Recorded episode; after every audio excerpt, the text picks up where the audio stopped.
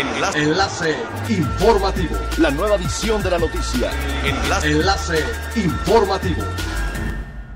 Hola, ¿qué tal? Muy buenas tardes. Les saluda Montserrat Mijangos. Este es el tercer resumen de las noticias más importantes que acontecen este miércoles 28 de octubre del 2020 a través de Enlace Informativo de Frecuencia Elemental.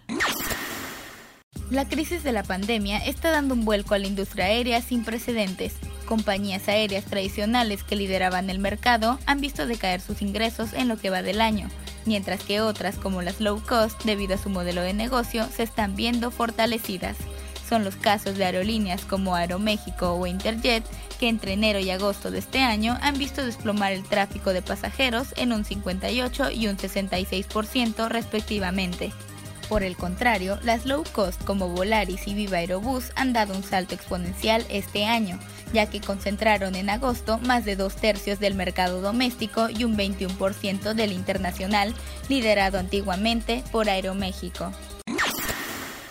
Como parte de la implementación del Plan Marina en fase de auxilio a la población tras el paso del huracán Z, el personal naval integrado a las brigadas móviles realizó recorridos en diversas localidades que se vieron afectadas, a fin de detectar las áreas que presentan mayores afectaciones. Una vez que Z tocó tierra en el estado de Quintana Roo, el Plan Marina cambió a fase de auxilio, las estaciones navales de búsqueda, rescate y vigilancia marítima participan activamente en tareas para salvaguardar la vida humana en el mar, evacuar personas y además acciones que sean necesarias poner en marcha para garantizar la protección de los ciudadanos. Durante el paso del huracán Z, en los 53 refugios que se activaron en el estado de Quintana Roo, 817 personas fueron albergadas como medida de prevención. El gobernador Carlos Joaquín González dio a conocer que la mayoría fueron activados en la zona norte del estado, además de que del total de refugiados, 72 personas fueron evacuadas de lugares vulnerables ante la presencia del fenómeno hidrometeorológico. Explicó que el saldo es blanco, pero con daño en infraestructuras y vegetación, de acuerdo con el reporte que emitió en la Dirección de Protección Civil. Es elemental tener buena actitud y mantenernos positivos. Por ello, también las buenas noticias son elementales. Con el objetivo de facilitar a los buscadores su integración a la vida productiva y generar un mejor desarrollo económico en la región, este martes 27 de octubre se inauguró de forma virtual la Feria Nacional de Empleo. Sin embargo, durante dos días más las personas podrán acceder a dicho evento para encontrar un trabajo. La titular de la Secretaría del Trabajo y Previsión Social, Catalina Portillo, destacó que esta feria se realiza de manera simultánea en las 32 entidades.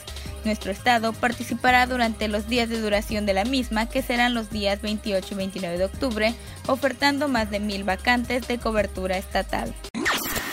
Siga pendiente de las noticias más relevantes en nuestra próxima cápsula informativa. No olvide seguir nuestras redes sociales, Facebook, Instagram y YouTube. Estamos como Frecuencia Elemental, en Twitter arroba frecuencia-e y nuestra página web www.frecuenciaelemental.com. Se despide Montserrat Mijangos y no olvide que es elemental estar bien informado. Enlace. Enlace informativo. La nueva edición de la noticia. Enlace. Enlace informativo. Es elemental que te conectes a nuestra frecuencia a través de www.frecuenciaelemental.com. Frecuencia Elemental. El cambio eres tú.